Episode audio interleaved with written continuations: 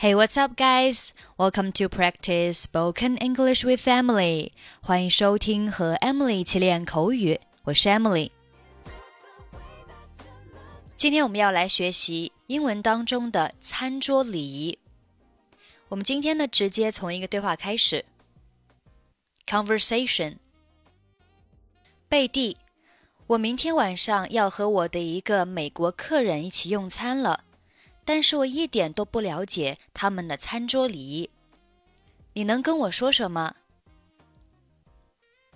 Betty, I will be having dinner with one of my American clients tomorrow night, but I don't know anything about their table manners. Can you tell me something about it? 可以呀，首先就拿餐巾来说。 你在把它放在腿之前，要先等女士放好。餐巾不仅要摆在腿上，而且要将它折成长条形或者三角形。如果你想上厕所，只需要将餐巾放在椅子上就行。Sure. First, take the napkin for example. You have to wait for the lady to put it on her laps napkins not only should be placed on the legs, but also should be folded into strips or triangles. If you want to go to the bathroom, just put the napkins on your chair. 那关于汤匙呢？What about the spoon? 喝完汤后， 你不能将汤匙放在碗中，而应该放在碟子上。另外，喝汤的时候绝对不能用嘴吹。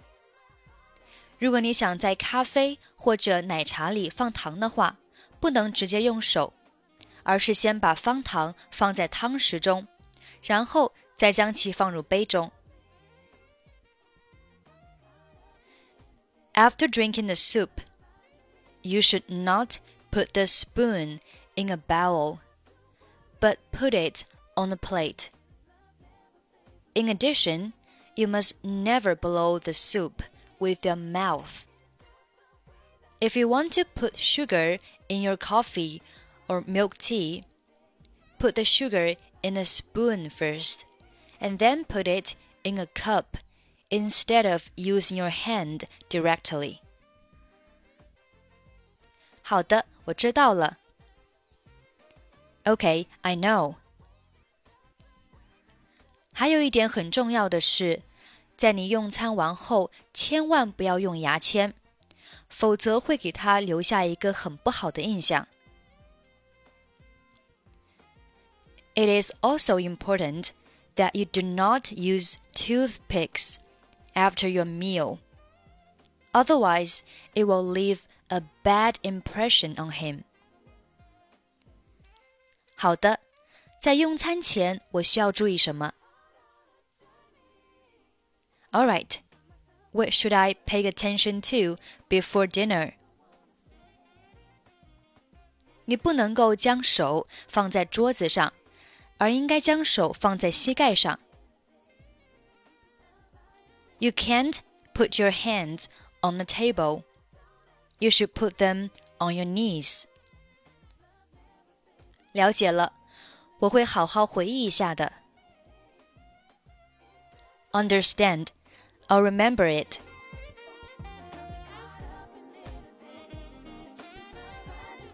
Betty, I will be having dinner with one of my American clients tomorrow night, but I don't know anything about their table manners. Can you tell me something about it? Sure. First, take the napkin for example. You have to wait for the lady to put it on her laps. Napkins not only should be placed on the legs, but also should be folded into strips or triangles. If you want to go to the bathroom, just put the napkins on your chair. What about the spoon? After drinking the soup, you should not put the spoon in a bowl, but put it on the plate. In addition, you must never blow the soup with your mouth. If you want to put sugar in your coffee or milk tea, put the sugar in a spoon first and then put it in a cup instead of using your hand directly. Okay, I know. It is also important that you do not use toothpicks after a meal. Otherwise, it will leave a bad impression on him. Alright, what should I pay attention to before dinner? You can't put your hands on the table. You should put them on your knees. Understand. I'll remember it. Okay, that's pretty much for today. 想要参与本期节目的跟读版本以及语音打分，欢迎您关注微信公众号“英语主播 Emily”。 在公众号里回复“节目”两个字即可加入。I'm Emily. I'll see you next time. Bye bye.